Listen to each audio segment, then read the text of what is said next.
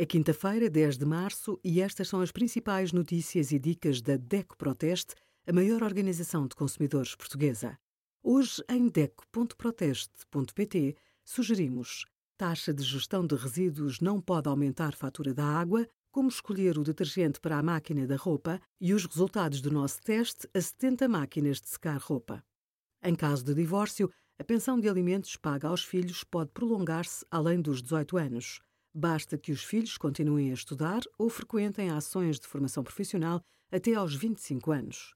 A pensão de alimentos implica suportar as despesas de alimentação do menor e todos os outros gastos associados ao dia a dia da criança ou jovem, como vestuário ou despesas de educação.